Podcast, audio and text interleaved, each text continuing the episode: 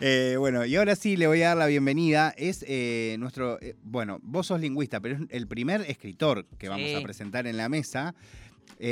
Vamos a hablar con Martín Biagini. ¿Biagini o o Biaggi? Biagini. Le quería preguntar antes, vamos a hablar profundamente del hip hop, del libro, de lo, de lo que ha escrito y de lo que está haciendo. Total. Pero primero vos, Flor, ¿querés poner un poco de contexto de por qué decidimos invitarlos? Porque vos un día me, así como sos vos, me dijiste, de esto tenemos que hablar, Sí. sí o sí. Sí. Y yo te dije, bueno, ¿qué te parece si los invitamos? En ese momento te hablaba de Martín y de eh, el compañero que maneja Walden, la esa editora que también editó el libro de Juan Data, que está haciendo un lindo trabajo a nivel editorial. Pero hoy vino Martín, seguramente otro día también hablaremos. eh, pero contamos qué es lo que vos me mandaste en ese momento y ahí le doy la, la bienvenida a Martín. Posiblemente te acordás más que yo de todas formas. Sí, pero puede ser. eh, no, no. No, yo eh, soy, como ya he dicho muchas veces, ávida lectora de literatura hip hop y eh, uno de los libros, me parece, más representativos, de, que no hay muchos tampoco, del rap nacional es Rap de Acá, de Martín Biagini. eh, y hace mucho que venía con ganas de hablar del libro y de hablar de cómo sigue después eso, porque ahora nos vas a contar qué es lo que estás haciendo ahora, que es más que interesante también. eh, pero particularmente porque se desconoce cuando se habla de como los inicios del rap en Argentina, se va un poco eh, para atrás, pero muy poco, ¿viste? Se suele hablar en principio del el boom del freestyle, de lo que pasó después con el trap, y hay que ir un poquito más atrás. De hecho, Ariel Pucax eh, escribió una nota, si mal no recuerdo ahora, me acordé que dijiste el nombre, una nota muy interesante que creo que salió en la Rolling Stone, me estoy teniendo, Sí. recordando al aire se llama esto. Eh, muy interesante también sobre eso y sobre la cuestión de los b-boys y un montón de cosas que me interesa que también se charle para eh, seguir extendiendo nuestro conocimiento y el conocimiento que se escucha en la radio nacional y pública sobre eh, cómo empezó el hip en Argentina y particularmente con el escenario social argentino, que es bastante distinto a cómo, por ejemplo, llegó a otros países que acá hemos hablado de Italia, de Francia. Bueno, una situación social y política totalmente distinta y, por supuesto, un contexto cultural totalmente distinto. Así que eh, me parece excelente que estés acá, bienvenido, porque realmente me parece un testimonio bastante fundamental. Bienvenido, Martín. Bueno, muchas gracias Flor, Facundo. Para mí es un honor estar eh, en este edificio y en este programa. La verdad que estoy re contento. Eh, y sí, eh, yo no vengo del palo del hip hop ni del rap, yo vengo del rock nacional y de los 70, 80, soy fanático de esas dos décadas. Pero bueno, hace unos años eh, trabajo en la universidad, soy docente investigador, me dedico a cultura popular, específicamente en el conurbano. Y hace unos años estábamos haciendo una investigación sobre la poesía en el conurbano, si, si, si había una identidad propia. Estoy hablándote del 2012, 13 más o menos, y empiezo a recorrer barrios y empiezo a ver raperos y raperas y encuentros en las esquinas y en los pasillos, en los barrios.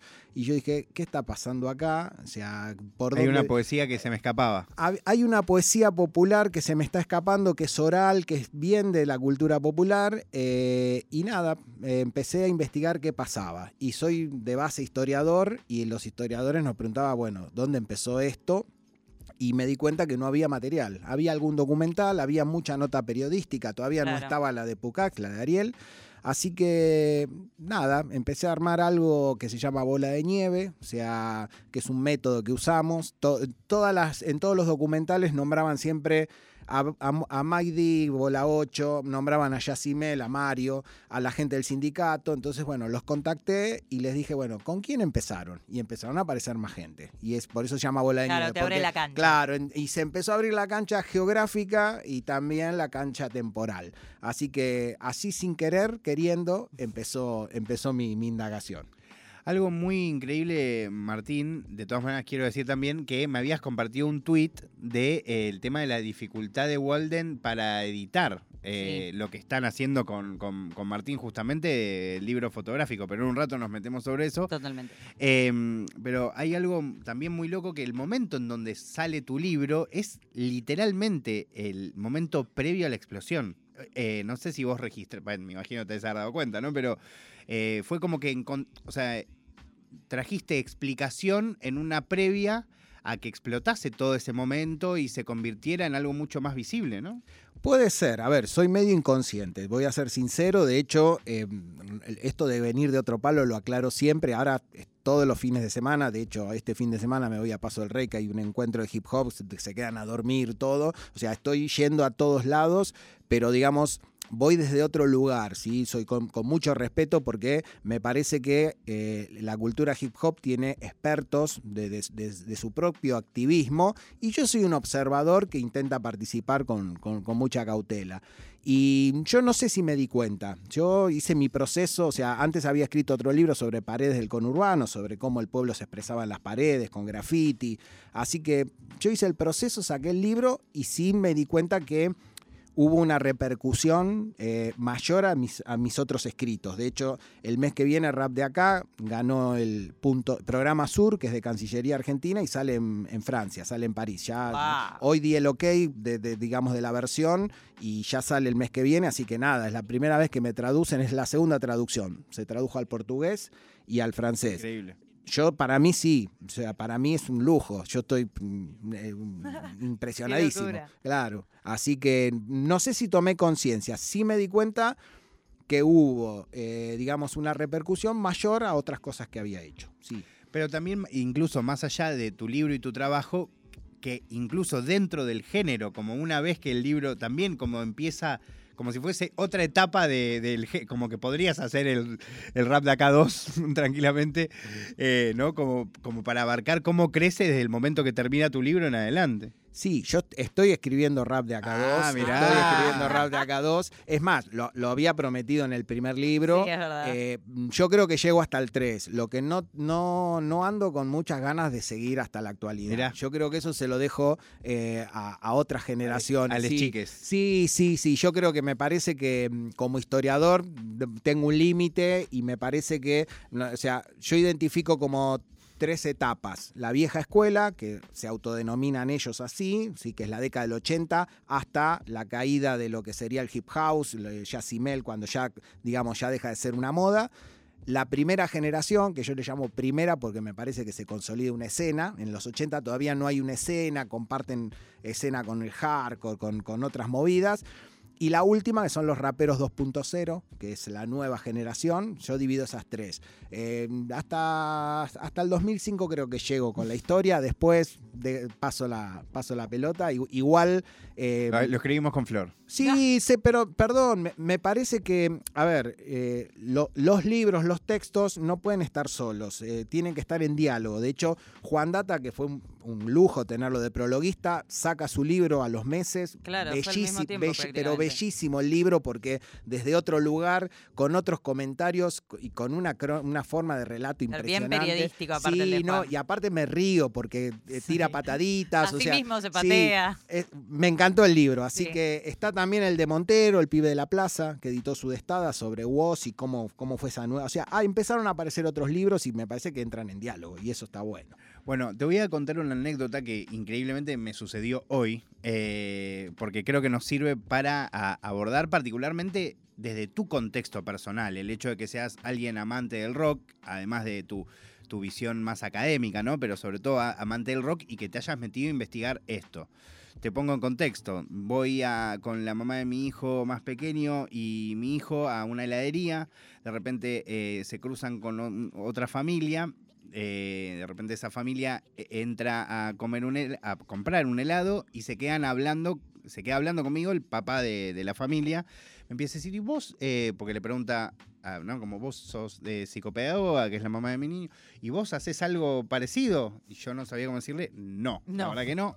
Yo me dedico a hablar de música, le digo. ¿Viste? A veces digo, hablo de hip hop porque es a lo que me dedico, pero otras veces siento que no tengo que decir hip hop, que tengo que decir música porque noto algo, no sé, ¿viste? Como un vibe, ¿viste?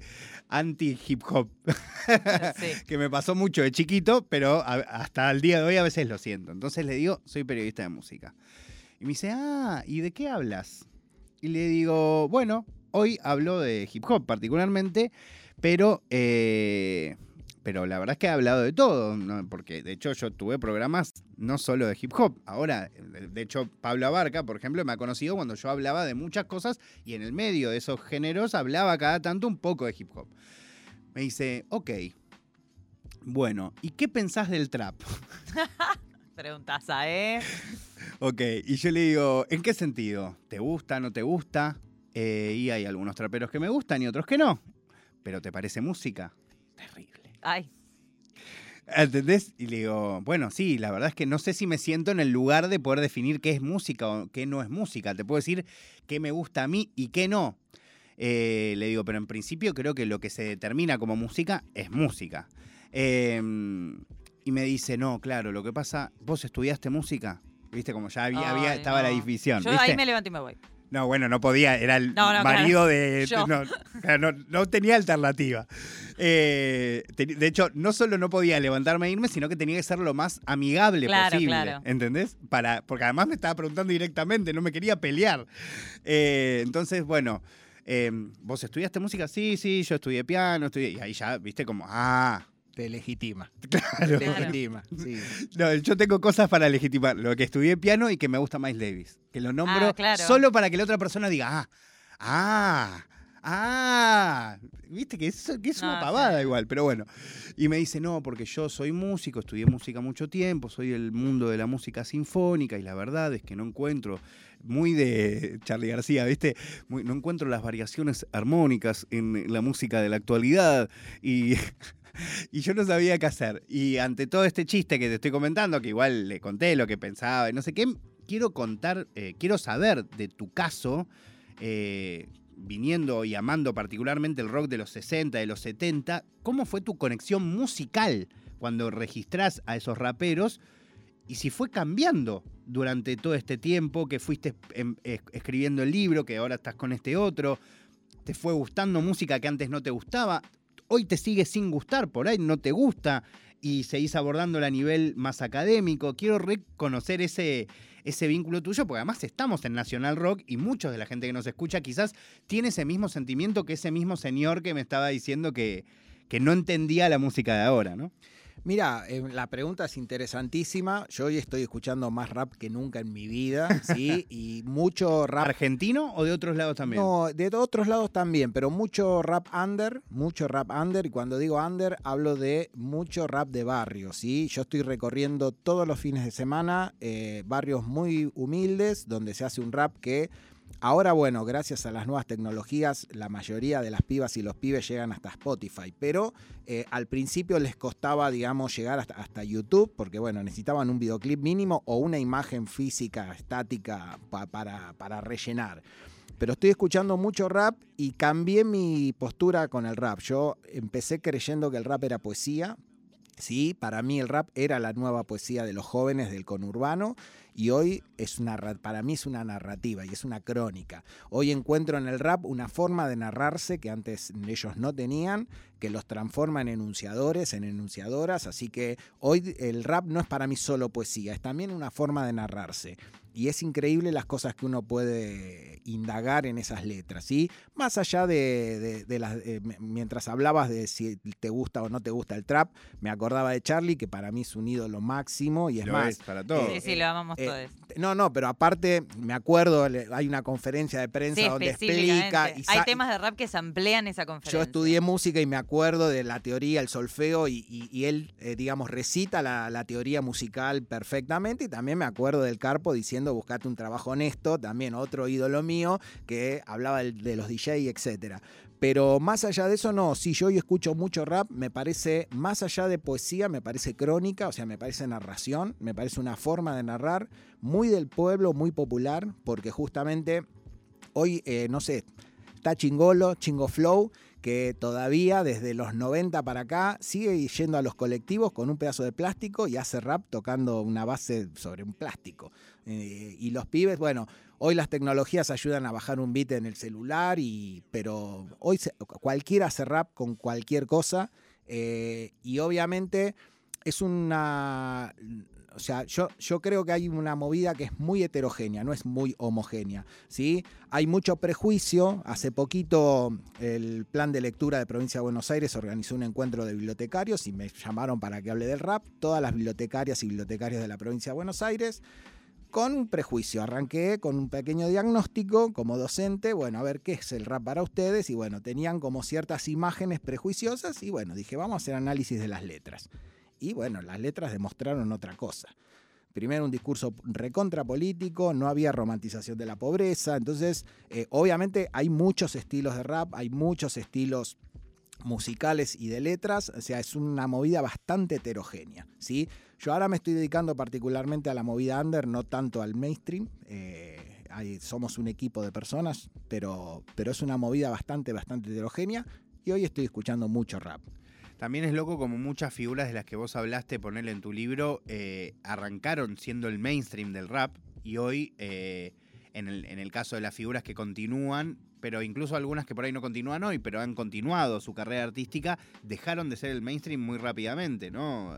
Hay enorme cantidad de casos. O que incluso fueron mainstream y desaparecieron o cambiaron de género, ¿no? Ha pasado también un montón en la historia de nuestro rap. Sí, a ver, el rap en Argentina eh, recién ahora es mainstream, ¿sí? Uno puede decir, bueno, en el 2001 Sindicato ganó el Sí, sí, por- Grammy. me refiero a por ahí mainstream dentro de su contexto, ¿entendés? Como pa- para, para mi época, por ejemplo, cuando yo escuchaba el sindicato, pero incluso antes de que, de que gane el Grammy, para mí era una banda mainstream en ese momento. Que obviamente cuando te das cuenta en, en el, en contextos tan inversos, lo ves de lejos y decís, ah, no. Eh, o lo mismo, no sé, pienso en Georama o esas bandas que, o mismo en la organización, que para los pibes que la veíamos en ese momento eran los que estaban pegados, ¿no? Sí, sí, pero a ver, el mercado iba para otro lado. El- totalmente. el No había mer- mercado. El, mercado iba para. Hay, hay una anécdota de los sindicatos. Bueno, ellos eh, le iba, les iban a entregar el Grammy el día de las Torres Gemelas, se suspendió todo. Eh, y no solamente era el día de las Torres Gemelas, sino que estábamos a meses de que se destruya el país. ¿sí? O sea, estamos hablando del 2001. 2001, claro. Así que cuando a ellos le, le mandan de la Casa Central los Grammys a la Argentina, la filial argentina estaba quebrada. Entonces no tenían plata ni para pasarlos a buscar con un remis, porque hasta ese momento era, tenías que ir a tal canal, el remis los pasaba a buscar, bueno, ya no había ni remises, se toman el tren. Y se vuelven de la filial argentina a sus casas con todas las cajitas, porque creo que tienen dos o tres Grammys cada uno. Y el chancho del tren, esto es una anécdota que me cuentan tres de ellos, los quiere bajar porque se creían que estaban vendiendo ilegalmente algo. Los veían con Me muero. cajitas. No, pero a ver, me encantó como anécdota porque me ilustra toda una situación. Totalmente, totalmente. sea, Muy metáfora. Fue una, es una metáfora de lo que estaba pasando. Así que, y ellos. Ir en tren a buscar tu Grammy. no, y, vol- y vo- y no, volverse y que claro. te quieran bajar. por- pero, Pensando que estás vendiendo algo ilegalmente. Ah, no. y, y fueron y son unos grandes. Todavía muchos de ellos siguen vigentes, todavía siguen haciendo música, muchos de los sindicatos. Así que, eh, y bueno, parte del libro creo que es recuperar esa historia. Muchas de las nuevas generaciones no, las cono- no la conocen. Así que pa- parte también del libro, como historiador, es recuperar esas historias. Los sindicatos tal vez fueron los más conocidos por el Grammy, bueno, y un montón de, de giras que han, eh, que han realizado, pero bueno, había, hay otros que son un poquito anónimos y también la idea del libro era recuperarlos un poquito. ¿sí? Eh, digamos, en el 97 salió Nación Hip Hop, visibilizó bastante gracias a Almada, Alejandro Eh, Almada. Yo te iba, cuando dijiste hay personas, lo iba a nombrar a Ale Almada. Sí, no, un ge- Ale perdón, Almada genio es total. la sí, persona de genio, la que, La que casi vio. nadie habla. Sí, no, no, que- yo, le, ayudó yo le dedico un, un capítulo entero en el libro porque no, o sea, no solamente ayudó, sino que si bien la escena se venía gestando, según mi hipótesis, yo estoy demostrando una hipótesis, eh, Almada es el que le da cuerpo eh, y, digamos, organiza lo, que estaba, digamos, intentando organizarse. Para mí es el, es, el padre de, Bueno, y después gracias a eso el sindicato, sí, sin, sin esa parte, sindicato después no hubiese ganado el Grammy, así que... Sí, lo increíble de Almada, particularmente, para quien no sabe, Alejandro Almada es alguien importantísimo dentro de la cultura musical argentina, porque ha, por ejemplo, ayudado al sindicato, a Bola 8, a, el- a, bueno, a ese famoso Nación Hip Hop, a la organización, a eh, Peligrosos Gorriones, a eh, El Matón Policía Motorizado y toda la escena de La Plata. O sea, la cantidad de escenas a las que ha, El manager, es- el manager. Claro, pero ha hecho todo además, porque yo lo he visto hacer management, hacer prensa, organizar eventos. eh, no te digo que tocar, pero prácticamente, o sea, lo he visto hacer casi todo en todas esas épocas y ha sido eh, inconmensurable la magnitud de toda esa ayuda, que en su momento por ahí no, no se notaba tanto, pero hoy a lo, a lo largo de la historia es increíble. No, y aparte, o sea, hay que, hay que ubicarse temporalmente en 1997, donde la escena eh, hip hop era muy... Damas gratis, me olvidé, también Sí, está también, involucrado en también, Gratis. también, tenés razón. Eh, donde él dice, bueno, va, primero, presentar un proyecto de un compilado a una multinacional que estaban acostumbradas a hacer compilados, pero agarraban un temita de cada disco y lo sumaban. Este hubo que fabricarlo de cero. O sea, encima eso, o sea, poder defender un proyecto que al mercado tampoco tanto le interesaba al principio. Así que para mí es un capo. ¿Y sabés lo que es seguir a cada una de esas bandas en esa época para No, lograr claro. que te entreguen una canción? No. Totalmente. Si hasta el día de hoy todavía es difícil con la gente más under del rap y del hip hop en general, ¿no? Como eh, ¿no? que entiendan el valor de lo que hacen, el valor del compromiso, ¿no? Y como. Eh, Es más, Imagínate esa época. Anécdota de Alejandro, que me, me la cuenta en una de las entrevistas, cuando, bueno, se grabó en el estudio Zeta Bocio y estos pibes nunca habían entrado a un estudio de grabación, así que hubo que hacer toda una adaptación para que entiendan lo que era grabar en un estudio. Estamos hablando, hoy hay, la mayoría de los raperos mínimo pasó por un home studio, pero bueno, en esa época no. Así que fue, Nación Hip Hop fue un antes y un después. Totalmente. Eh, vos mencionaste, que era algo que también eh, estuvo comentando Facu, esto de la escena argentina de rap y como su, mixtura en un momento con el rock y como esa parte que vos mencionabas de, de la historia en la que no había escena hip hop, digamos, que era como eh, una escena casi compartida, que de hecho lo hemos comentado sobre, en Italia pasó algo bastante similar con el punk. Eh, quería preguntarte...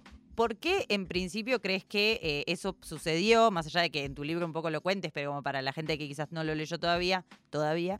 eh, ¿qué- qué- ¿Cómo fue esa escena, digamos, compartida y cómo fue que empezó a despegarse también y a tomar vuelo propio? Bueno, primero, ahí el, el concepto de escena musical, si bien es muy tomado por el periodismo, en la academia tiene pocas décadas. Empezó a tomar hace unos 20, 30 años. Y para hacerla corta, una escena musical no solamente son músicos que tocan un género, No, sino claro. que tiene que haber un público, un circuito, algún periodista que escriba sobre. O sea, es un- una serie de elementos.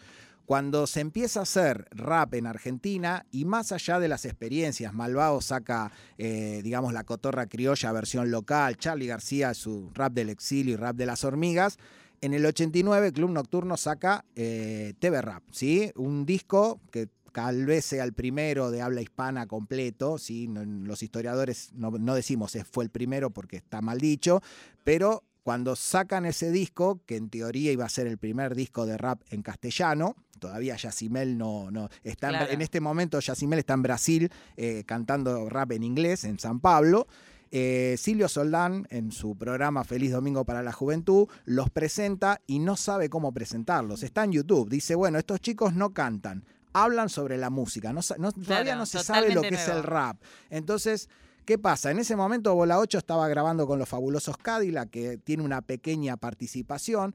No había escena, no había público, no se entendía bien. Entonces, eh, les cuesta a ellos encontrar en dónde, eh, por ejemplo, no sé, en contra del hombre, su primera participación es en un compilado de hardcore Claro. porque se parecía a la música y se sentían cómodos y eran todos alternativos a lo mainstream. Entonces, eh, todavía no hay una escena.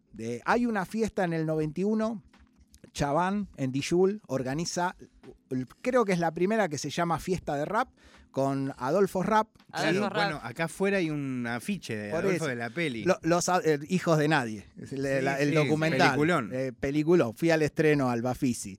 Eh, Adolfo Rap, Club Nocturno y Presa del Odio, que tocaban en Nave Jungla, que hacían un rap hardcore pesadito. No fue nadie, no fue nadie porque no había público. había no- público, no, claro. no existía, nadie entendía lo que. Los Adolfos te- se tienen que poner los Adolfos Mm. Rap porque nadie sabía qué es lo que hacían. Así que ima- imaginemos ¿no? que Club Nocturno saca el disco en el 89 y recién Almada arma el compilado en el 97, casi Claro. 10 años después. ¿sí? Sale Nación Hip Hop 1 en el 97, el 2 en el 98.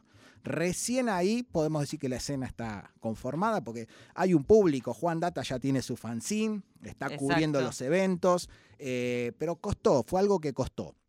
Es más, eh, la escena era totalmente under. Hay unas fiestas que para mí son importantísimas. Yo las, eh, les dedico un capítulo, son las fiestas de Tatín, que es donde nace el sindicato, que en realidad el nombre nace porque armaron una especie de organización, una especie de ONG de facto, que le, pusieron Sindicato Argentino del Hip Hop. Después la banda se va a quedar con el nombre, pero es la primera vez que hay una cohesión de decir, bueno, eh, ahí estaba una joven Karen Pastrana, que todavía no era actitud María Marta.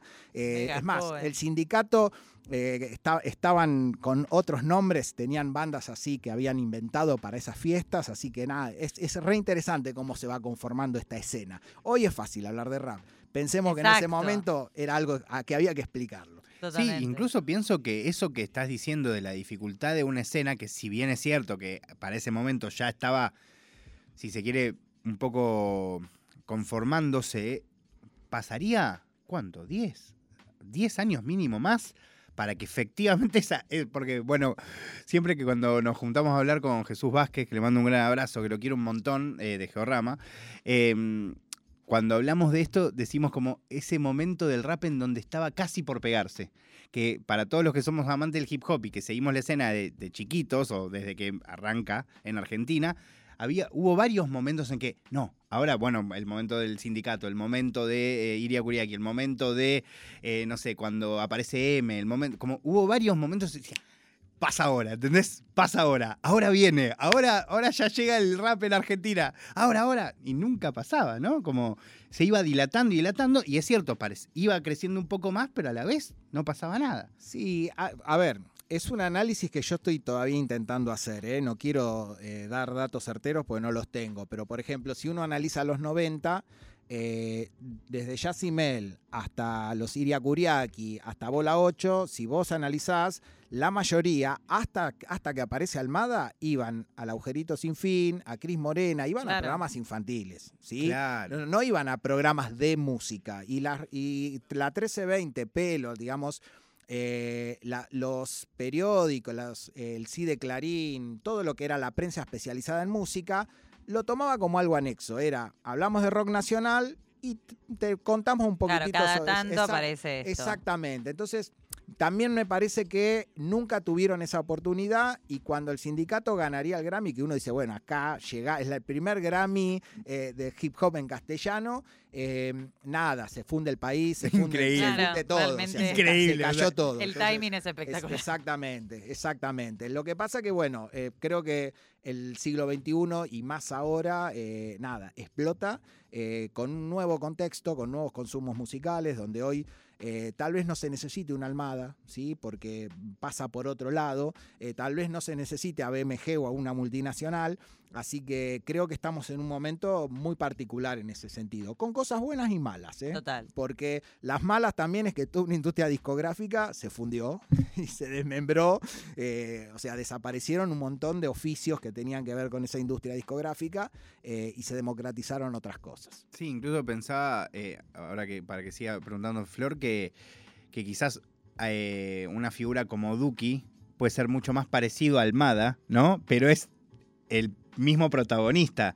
No, eso también es muy loco, como es cierto. O sea, de repente los artistas terminaron convirtiéndose, en algunos casos, en el caso de Duki, que es un copado, la verdad, en esto de ser el promotor, el que recomienda, el que un poco aúna la escena, como ayuda para armar una fiesta incluso, o sacar tal cosa, como... Sí, lo pienso en varios aspectos. Hay un hip montón de hop. En el artistas. freestyle de toque, por Ni ejemplo, hablar, gente como total- núcleo oicidad. en los barrios también. Sí, totalmente. O sea, como que es algo que, que núcleo fue indispensable en zona Totalmente. sur y en, o sea, y en poder conectar a un montón de fristaleros que no tenían acceso a- con el, desde el Triángulo Estudio a una, masi- a una masividad Sí. importante. Y Yo- yo creo- materialmente yo darles acceso. Núcleo también, y, y hablando de Duki, no solamente Duki, Nosita también, que Nosita sí quedó del otro lado, que era parte del quinto escalón y quedó como productor. Él, eh, yo creo que él sí es un Al- Alejandro Almada, él sí, a él sí lo podemos eh, considerar un Alejandro Almada moderno. actual.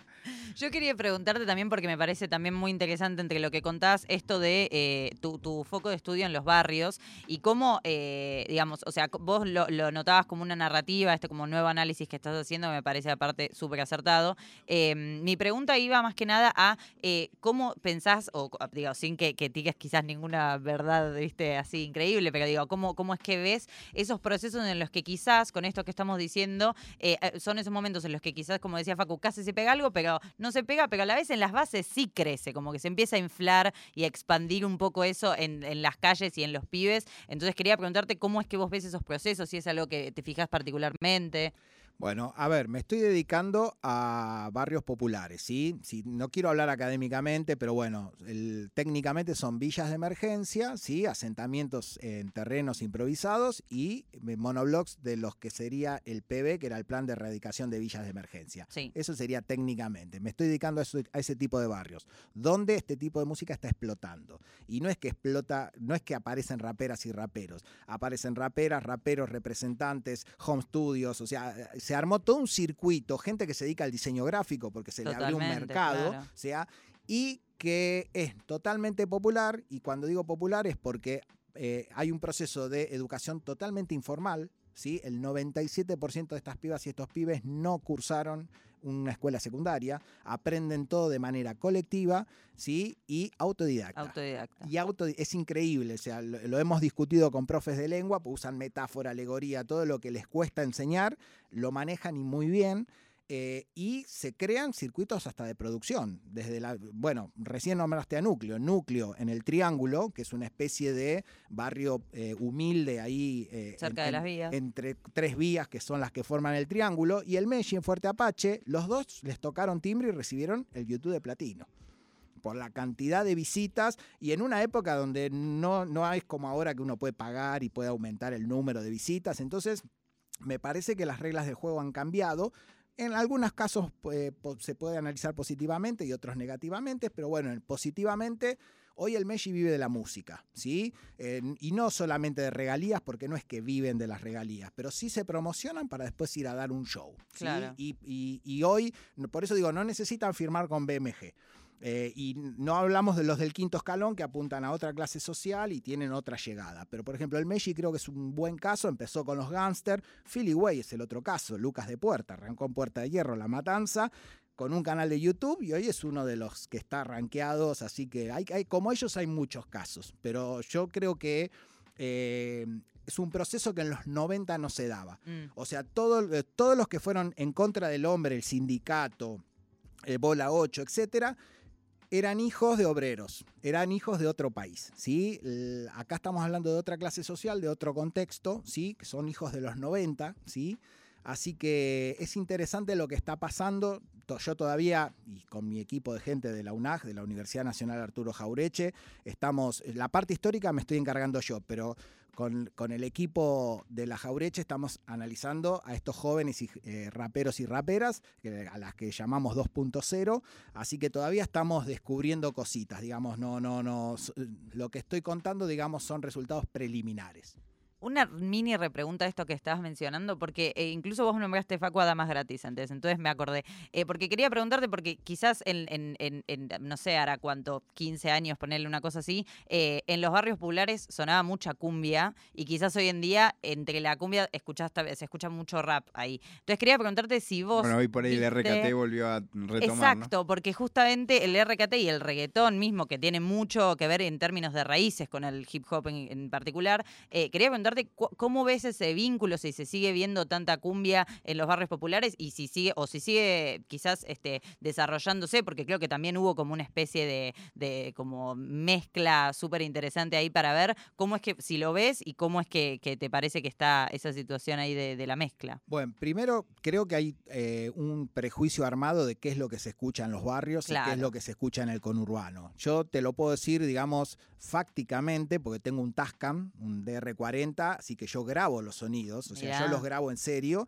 y yo te me preguntás qué se escucha en el, en el conurbano, cumbia, eh, bachata, los redondos, o sea, hay una mezcla Claro. de sonidos que no, no puedo decir la cumbia es del conurbano eh, y el rock es de capital, no, no, de, de ninguna manera. Ahora, en ese contexto, me parece que el rap, y esto es resultado de las entrevistas, nosotros, yo hago dos cosas. Primero, observación participante, de hecho de ahí sale el libro de fotografía. Yo no voy a observar como un externo, yo trato de colaborar en lo que yo puedo. Yo no soy rapero, me gusta sacar fotos, así que... Que un trabajo de campo más bien eh, antropológico. sí, sí, pero yo no soy antropólogo y no quiero pelearme con mis no, claro. compañeros No antropólogos. vamos a, de hecho, claro, no vamos a ahondar la grieta. tengo dos antro- antropólogas en el equipo que adoro, Claro. que son unas genias, pero bueno, tenemos como otra visión de... Entonces yo me meto en- en los barrios y colaboro desde donde puedo y yo trato de estar adentro. Es algo más gonzo lo tuyo. Eh, sí, sí, pero... O sea, entiendo que tiene una carga académica,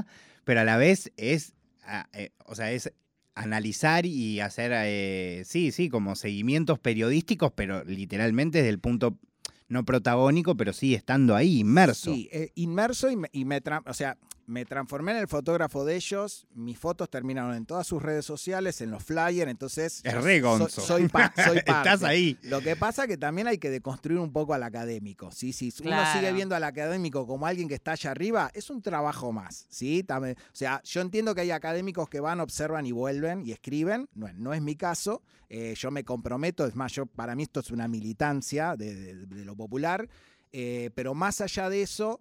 eh, lo que pasó, y, ahí- y ahí viene la, la- la respuesta, más allá de esta variedad de músicas, el rap para ellos fue fácil, o sea, para una banda de cumbia necesitaban instrumentos, Claro. ¿sí? que no tenían acceso. Para una banda de rock chabón necesitaban instrumentos. Entonces, el rap fue, le- eh, es más, previo a la Conectar Igualdad, que el programa Conectar Igualdad fue fundamental, todo, lo tengo documentadísimo eso. Previo a eso existían los cibers, los ciber no solamente le dio acceso a muchos pibes y pibas a alquilar una computadora por una hora, los encerró en un espacio donde compartían, che, ¿cómo hiciste esto? ¿De dónde bajaste esto? O sea, fue co- recontra colaborativo. Increíble. Eso fue impresionante. Lo que está pasando ahora es que están mutando los estilos musicales, que ahí viene tu pregunta. No solamente recaté. Ya, no, o sea, nosotros estamos haciendo seguimientos a varios y a varias ya desde el 2000 y pico para acá, 2014, 2000, y, vamos viendo los cambios. Empezaron haciendo rap, hoy tal vez hagan trap RKT. Hay un pibe que se llama Jacob, muy jovencito, 19 años, de Puerta de Hierro, del mismo barrio donde sale eh, Philly Way, que está haciendo mambo. Y sacó un tema que se llama El Orgullo de la Villa, que es un éxito, lo cantan todos los barrios. Y él le dije, ¿de dónde sacaste un mambo? Me dice, no es mambo, es mambo chileno. Me contacté con un chileno, me hizo escuchar mambo, me gustó el estilo y rapea sobre un mambo chileno. Es, es increíble. Entonces, Espectacular. y perdón, y ahí tenemos otro detalle que, me que para mí es fundamental. Yo soy vieja escuela, soy un señor analógico del siglo XX. Estos pibes manejan las redes como los dioses. Graban con... Es increíble, o sea, usan las redes sociales realmente como redes. Bueno, el otro día vino MH31 eh, acá de la Villa 31, un pibe que a mí me dejó literalmente con la boca contra, contra la mesa, eh, que también, que era de la Villa 31, que un día decidió que es quien empezó grabando con Dillon, por ejemplo, que le, le- o sea, se armó un estudio, un día tuvo una computadora y empezó a buscar un tutorial de cómo empezar a grabarse y ahí empezó un mundo que, que- que hoy lo, tiene como protagonista rompiéndola, rapeando increíble. Y algo que también me contaba de su barrio, de cómo se ha instalado, por ejemplo, eh, músicas mucho más latinoides, del tipo bachata, dembow, ¿no? Como algo muy eh, dominicano, ¿no? Como eh, que también es algo recontra esencial de la identidad de esos barrios.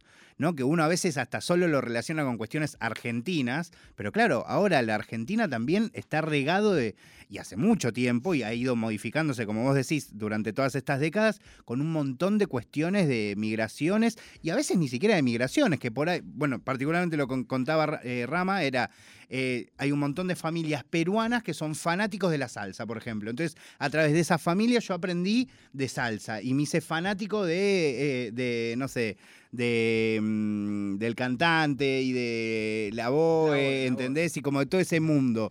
Eh, y por tal persona... Anthony. Y pues, claro, y por tal persona empecé a, a conocer al dembow y la bachata, ¿entendés? Como también es un mundo increíble. Sí, igual ahí tenemos que reescribir, que lo estoy haciendo para el rap de acá 2, el origen del hip hop, ¿sí? Todo el mundo dice que el hip hop tiene origen en Estados Unidos, y si bien es verdad, no es completamente verdad, ¿sí? Ay, sí. Porque si bien geográficamente eh, nacen los suburbios de Nueva York, nacen los barrios latinos y afrodescendientes. Y cuando uno analiza, porque por ejemplo leía a Jeff Chang, leía los clásicos y ahora empecé a leer a Flores, que es un puertorriqueño antropólogo que empezó a investigar desde otro lugar y decía, no, pero espera, cantaban en spanglish, eh, los sonidos eran puertorriqueños, había peruanos, había mexicanos, entonces también ese fue el origen del hip hop. Acá llegó otra cosa, acá llegó Rapper de Live, llegó, digamos, el mercado, pero también hay que entender que ese, eso que vos relatás de la Villa 31, ese fue el origen del hip hop Claro. en Estados Unidos. De hecho, es un debate que se está súper dando. Yo sigo mucho los debates que se dan en académicos yanquis sobre este tema. Es un redebate que se está especialmente dando ahora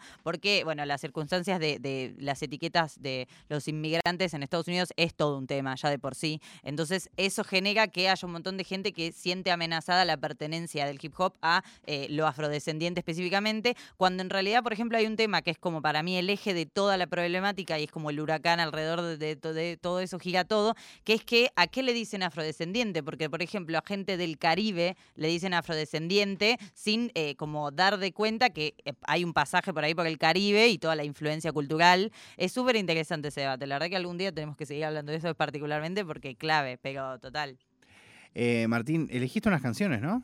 Elegí dos canciones, eh, una más clásica y una más de este siglo. Así ¿Cuál que- querés que escuchemos primero? Antes Eh, de- para no. que podamos tomar un poquito de agua so- todos, les comparto de mi agua. So- soy historiador, empecemos por la eh, cronológicamente, el Sindicato Argentino del Hip Hop. Es muy fuerte que suene este el sindicato. es- creo que es la pie. primera vez que va a sonar el sindicato en Nirvana. Verbal. Bueno, Estoy la- casi no será la última entonces. Porque, ya esto lo he explicado, yo siempre fui del bando Coxmox Claro. de la vida, Sí, que hoy no grieta. significa El nada. otro lado, ese Claro. era el otro lado. Pará, po- pongamos contexto. En un momento para el hip hop había eso, era como estaban los buenos y los malos. Y Y, los- estabas de un lado o del otro. Estaba de un lado del otro, yo estaba de los buenos. Ah, no, no, no.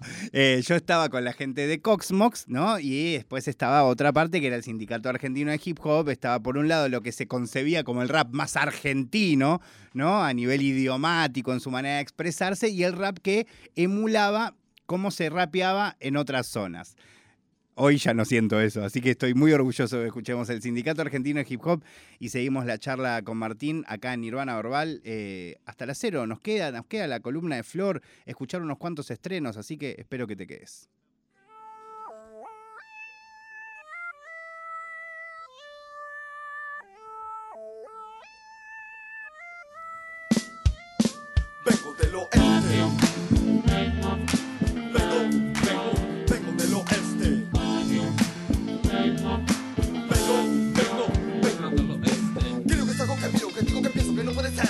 Pero no importa si alguien me puede vencer porque es de mi estilo. Te puedo golpear y te puedo matar y te puedo volver a golpear. Pero ni nadie que pueda matar o pisar este estilo vocal. Salimos de noche para ver que no jodes, salimos de día para ver que nos mira. Tenemos el vaso, tenemos la birra, tenemos el tiempo, tenemos la mina y tenemos tu forma de ser. Nos quieren enganchar, en la calle no van a poder. Somos resentidos en la vida buscamos la cima. Somos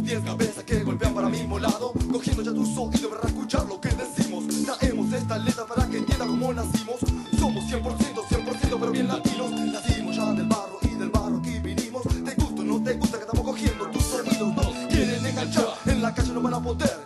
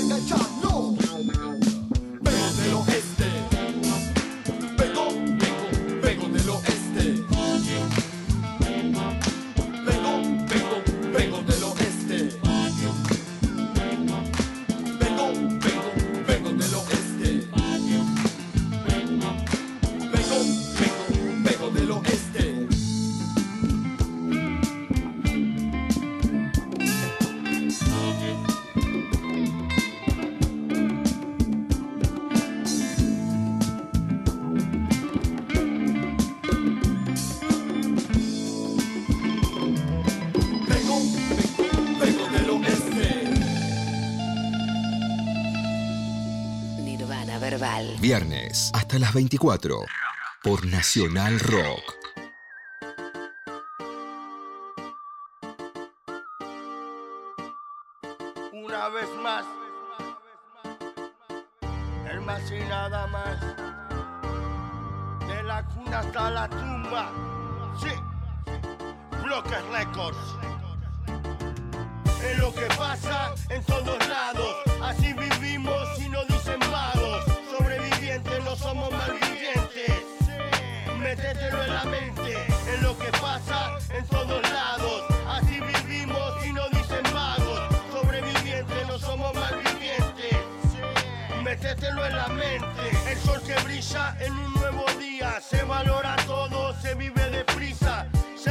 Amanecidos que andan girando. A ver qué pinta quien anda regalado. Los trabajadores, Dios los bendiga. Tanto de vuelta así como de ida. Los guachos crecieron, están a todo ritmo. Quieren nuevas llantas, cadenas, anillos. Es fácil, a veces jodido, mil veces. Tiro van y vienen, pocos solo vuelven cosas que pasan en el barrio, pero pasan en todo lado. Ciudadela represento, con humildad la cuelgo. Para todos los guetos, las manos al aire que la vive de verdad.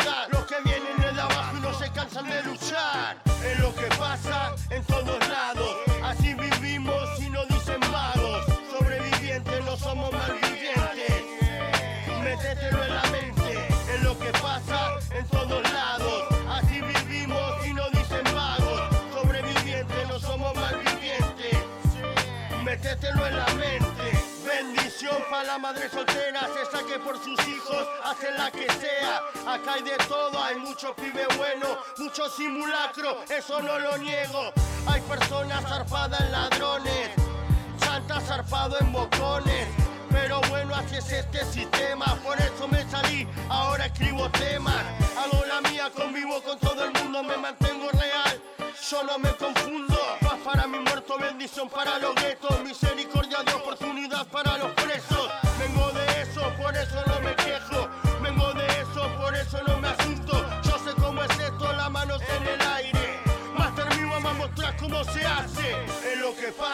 en todos lados. Así vivimos y no dicen vagos. Sobrevivientes no somos malvivientes. Métetelo en la mente. Es lo que pasa en todos lados. Así vivimos y no dicen vagos. 22 horas 32 minutos. Martín, ¿qué estábamos escuchando? Estamos escuchando a Masi, Masi nada más, de Fuerte Apache, uno de los ex integrantes del FA, eh, bueno, ahora en carrera solista, un temazo a mí porque, bueno, relata un día en Fuerte Apache con una letra con muy, digamos, muy consciente, me, me gusta este tema, me gusta mucho. No te queremos quitar mucho más tiempo, pero eh, quiero hablarte un poco más del presente, ¿no? Y, y te lo hago con una pregunta eh, que involucra tu carrera. Eh, contame cuál es tu actualidad. Sé que estás trabajando en este libro de fotos que estamos hablando, pero a la vez me imagino que eh, en un contexto donde ya el mercado editorial, no sé si corresponde llamarlo mercado en este contexto, ha cambiado mucho, eh, ni hablar de, la inversión que, que significa sacar un libro y no sé cuánto de ese retorno se puede llegar a ver o no, no ninguno. Así que quiero saber un poco de eso, ¿no? ¿Cuál es tu, cómo se ha ido modificando tu, tu rol de, de- escritor y de poder presentar todos estos trabajos? Contás esto de la traducción, que me imagino que debe ser piola, pero a la vez no sé si eso es redituable para vos económicamente.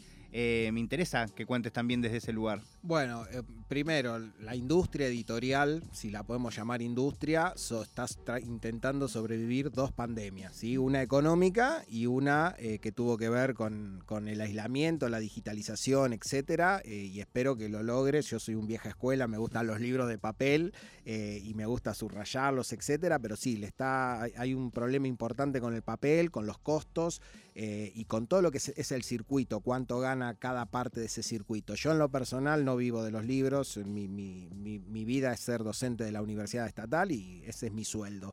Esto para mí es un placer, eh, de hecho eh, recién preguntaste por la edición francesa, cobró en- entre, la, entre la editorial francesa y el traductor, que es un genio el que, el que lo tradujo, le, le mando un saludo, pero bueno, ellos son los que se quedaron con, con el subsidio y lo veo fantástico, no, no, no, no es mi, mi intención. Lo que sí, eh, yo sigo escribiendo, ¿sí? yo ap- apuesto a seguir sacando libros. De hecho, este libro, 5.000 disparos, en realidad es una idea de Ariel Pucax, no fue una idea mía. Ok, Yo- o sea, es sí. una idea que están llevando adelante juntos. Sí, sí. em, eh, primero, yo a Ariel no lo conocía, él me empezó a seguir en las redes. eh, como yo vengo sacando fotos de todo esto que relaté, es más, hoy estuve sacando fotos en Morón, en un barriecito, así que yo sigo sacando fotos y me gusta mucho el blanco y negro. Ven- Morón es casi el barrio OG del Sí, hip hop. exactamente. Eh, exact- Morón y Mar del Plata. ¿no? Exactamente. Es más, hoy le saqué fotos a, a Martes 13, ahora se llama Martes 13, que es eh, un productor de Fuerte Apache, que es el hijo del cubano, de una de las form- formaciones de- del sindicato. Mira, hoy escuchamos el sindicato, así que, y nada, yo sigo escribiendo. eh, Ariel me contactó en México, yo fui a una conferencia de Claxo ahora en junio, nos conocimos y me dijo, quiero sacar un libro con mi editorial con tus fotos. Y yo me pareció raro, porque digo, yo escribo, soy escritor, no, no, no, las fotos son como un anexo. Me dijo, no tiene que ser un libro de fotos, me, me contó su idea y nada, me enamoré de la idea. Entonces empezamos a hacer un, digamos, una selección que fue lo más difícil. Tratamos de que eh, estén representadas estas tres generaciones de las que hablé o estos tres eh, grupos, digamos, cronológicos.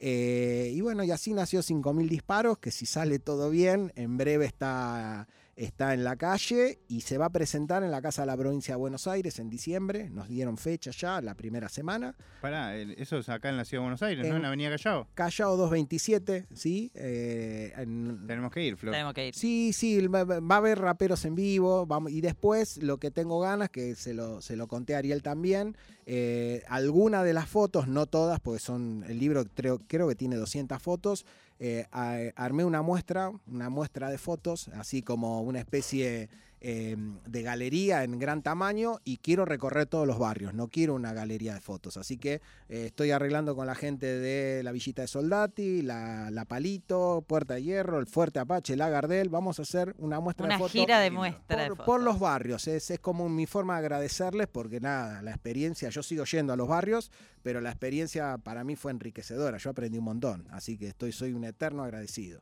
Increíble. Martín, no sé si Flor quiere hacerte alguna más eh, antes de que cerremos, pero a mí me interesa particularmente hacerte esta pregunta que es algo que a mí me tiene bastante desvelado eh, hace unos cuantos meses desde mi rol periodístico, eh, que es el tema de quién cuenta la historia que está pasando, ¿no? Se ha modificado tanto el lugar de mío, de mi profesión, se ha modificado en relación a dónde contamos, cómo contamos, eh, qué lugar o qué relación tenemos con los protagonistas, qué relación tenemos con la industria, qué, cuántas industrias hay. Antes había como solo una y el under, ahora hay dentro del under un montón y dentro del mainstream un montón y dentro del mainstream gente que está en la industria o gente que representa la industria pero no, no está en un sello discográfico o en una productora. Eh, ni hablar del hecho de que eh, la radio tiene un significado, lo, Twitch tiene otro, eh, las redes tienen otro, todo se ha modificado mucho y a la vez también, eh, al menos yo y creo que vos también, somos de esa generación en donde, ponele, la gente que hablaba de música en general era la gente que sabía de música o que se dedicaba un tiempo a abordar esa temática o que le interesaba particularmente esa temática. Bueno, hoy vivimos un mundo en donde eso no es necesariamente eso determinante. Yo al menos siento, por ejemplo, que la historia del género en la actualidad particularmente está siendo contado por una enorme cantidad de personas a las que les resulta completamente irrelevante lo que está pasando con ese género y a la vez siento yo que muchas veces esos artistas no registran eso que está pasando, como en quién están dejando, en qué manos están dejando quienes cuentan esa historia, ¿no? Eh, más allá de si lo hacen en YouTube, si lo hacen en un libro, ¿no? O, si lo hacen en un cómic, como ICA. Eh, bueno, ves, ahí tenemos un ejemplo de alguien que claramente registró cómo quiero que se cuente mi historia, quiero tomarlo de esta forma. Y quiero preguntarte a vos, ¿cómo ves eso? ¿Qué ha ido cambiando? ¿Cómo sentís que está pasando hoy? A la vez dijiste que sentís que vos no creés que tenés que llegar hasta la actualidad para contar eh, esa parte de la escena, pero me reinteresa esto de cómo ves la, eh, la- actualidad en esto de quiénes son los que están contando esta historia hoy, ¿no? Bueno, a ver, eh, primero, creo que hay un montón de discursos, ¿sí? El libro Rap de acá, la historia del rap en Argentina, salió en el 2020 y técnicamente fue el primer libro de historia de rap argentino que se editó. Después aparecieron otros, pero fue el primero. Ahora, sinceramente, hay un montón de programas de radio y dos de ellos tienen como 10 años en, en el aire que vienen contando la historia del hip hop argentino a su manera, radialmente hay un montón de notas periodísticas, hay documentales, había material, no es que no había. No, no, claro. O sea, había, de hecho yo me basé en ese material, yo empecé mi bola de nieve gracias a ese material. Así que me parece que hay, hay discursos. Y después hay otra cuestión. Eh, yo porque soy historiador y digamos mi base son los libros, pero también está la historia del rap argentino en el mismo rap, en la misma, o sea, capaz lo que falta es una, una especie de, por ejemplo, el sindicato. Recién escuchamos un tema del sindicato. El sindicato tiene una parte que para mí es la mejor, que es la parte under, que es la que está en cassette y que están guardados en casas y que no se publicó o, o alguno la tiene. O sea, hay una, una parte de la historia del rap argentino que quedó analógica, no hay un... En Estados Unidos ahora fundaron el Museo Internacional del Hip Hop y están recuperando, de hecho esto del rap latino está ganando cada vez más, eh, digamos, protagonismo, pero me parece que no, no, hay, no debería haber un solo discurso, me parece que los discursos son polifónicos, ¿sí? el mío es un solo discurso, de hecho mm, eh, yo hasta pido disculpas en la primera parte de mi libro, ah, en el título, porque mi libro no se iba a llamar así, el, el rap de acá se iba a llamar, lo- los, los, a veces los académicos somos muy aburridos, era la, eh, apropiaciones de la práctica del rap en Buenos Aires y su conurbano en el pe- era, horrible el título y el editor me, igual. por eso, el editor me dijo, este título no sirve, el libro se va a llamar Rap de acá, la historia del rap en Argentina. digo, pero no es la historia del rap en Argentina. Le digo, porque estoy agarrando solo Buenos Aires, me va a insultar todo el resto del país. Y me dijo, se tiene que llamar así. Entonces digo, bueno, déjame pedir disculpas en la primera hoja. Eh, pedí las disculpas. Yo creo que hay un montón de discursos. Yo soy un investigador. Soy un investigador, eh, primero, eh, yo vivo en esos barrios, yo vivo en un barrio de monoblocks de La Matanza, ¿sí? así que yo me siento muy identificado, tuve la posibilidad de estudiar, me gusta lo que hago, lo hago con mucha pasión. Repito, eh, para mí es una militancia, yo hoy estuve filmando y sacando fotos porque necesitaban un camarógrafo y los dejaron plantados y yo fui y, me encanta lo que hago. Ahora, lo mío es un discurso, es un punto de vista. ¿sí? Hay otros puntos de vista, está el documental de los Adolfos Rap, que está buenísimo, está el documental El Juego de Juan Data, ¿sí? está el documental Buenos Aires Rap, cada uno cuenta, hay un documental que se llama Estilo Libre sobre la vida de Cuatro, el, el rapero grafitero de Villa Madero, o sea, hay un montón de discursos dando vueltas. Bueno, como, como toda construcción es polifónica y estaría bueno que nos quede- no nos quedemos con una sola versión, la mía es simplemente una versión. Yo solamente quería preguntarte específicamente, como para cerrar, em, ¿qué es lo que vamos a ver cuando abramos 5.000 disparos? O sea, ¿qué es lo, lo, lo que nos va, los que nos vamos a llevar de ese libro? Mira, son fotografías blanco y negro de alto contraste, eh, sacadas en muchos barrios, mm, muchos barrios, ¿sí? de todo el conurbano y, y ciudad de Buenos Aires, con raperas y raperos de todas las generaciones. No, no me voy a acordar de todos, pero está Maidí, Funky, DJ Bart, eh, de- DJ Black, Karen Pastrana, eh, Tortu, Mustafa Yoda, está Alejandro Almada, hay una foto de Alejandro, de Vamos. Yacimel, está la gente de los 90 en contra del hombre, y, y después hay muchos raperos muchos raperos y raperas jóvenes. eh, recién nombré a Jayco, Jayco está.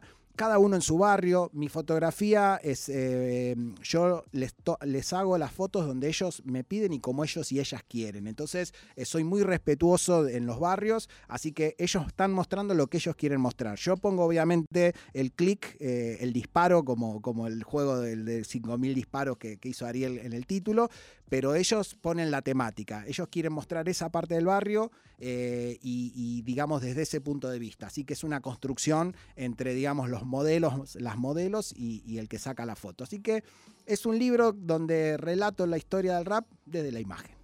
Excelente. ¿Está eh, la preventa todavía activa? Sí, Como para sí, dejar la sí. data relevante para la gente que quiera ayudar Lo- también. buscan Walden Editorial en las redes. eh, Ariel está haciendo la preventa por este tema, justamente de la falta de papel y bueno, lo, lo complejo que se está dando, no a él, se le está no, pasando a, toda la, a toda la industria editorial.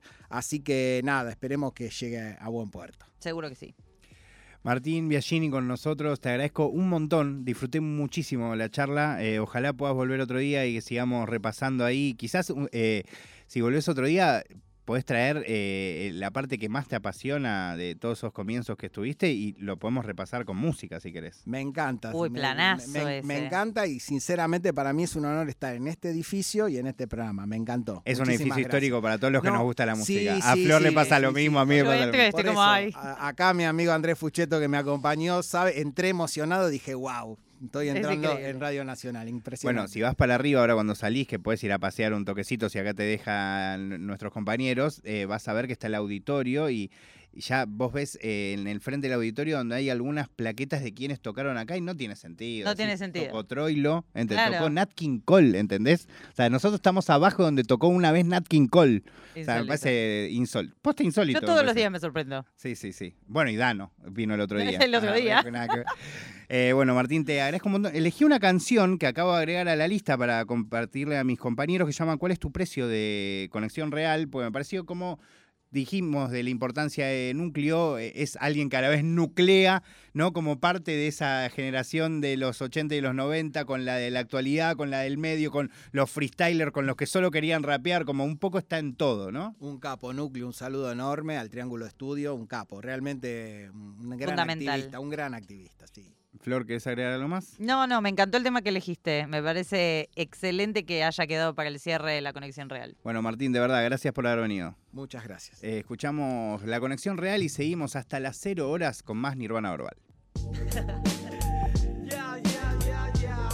Ajá. Escucha, la conexión real está en el aire. Ya. Mientras más buscas, menos.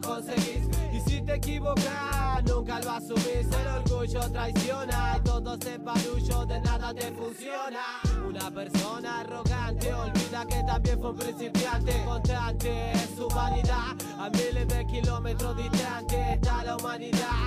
Piensa que todo tiene un precio, preso de su ego, generó el desprecio, necio, ciego, se aleja de su entorno. Lo rodea mucha gente que solo está de adorno, más solo que loco malo. Si le hablan del barrio, dice no cazar un palo. Costosos son los regalos, son los gestos dolorosos, solo siente el valor de su vida. Un hombre artificial como el papel anuncia su caída. Un hombre artificial como el papel anuncia su caída. Y si todo tiene un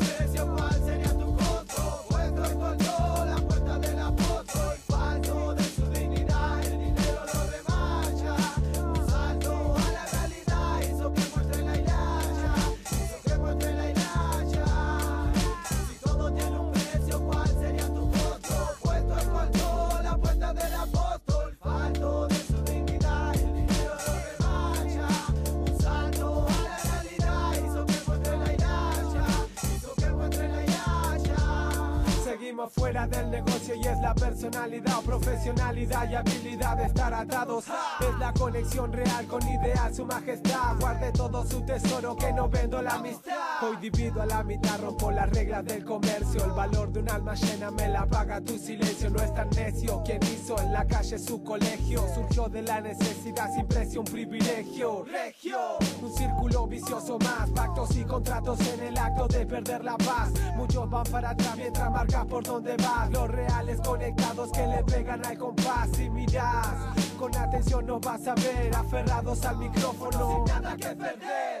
Con el desprecio venden y matan amor. Alto precio material es lo que no tiene valor. Y si todo tiene un costo, muchos quieren pagar. Se preocupan por el precio y olvidan la dignidad. Están perdidos en el aire bajo el sol. No tienen principio, tienen precios y venden su rol. Venden su rol, error de 2 por 3 Tu precio no me despierta interés, ¿cuál es? Total seguro que me alcanza Me sobra y el vuelto me lo da tu actitud genera desconfianza. El mercadeo y la finanza. La fuga falla pero no falla la fianza. Lo rodea gente que no avanza. Sé, las cosas son como te las contamos. Cortamos por lo sano el sanguíneo que mete mano. En donde no tuvo que meterla. Su pequeño mundo se refleja en una perla. Ya es como que me cansé. Brilla cual diamante papel clase Entre frases, presta atención nos vas a oír. Aferrados al micrófono con mucho que decir. Es el exir exhibirse por un penique. Penitencia dura por no querer irse a pique. No te compliques, tu futuro es angosto. Y si todo tiene un precio, ¿cuál sería tu costo? Y si todo tiene un precio,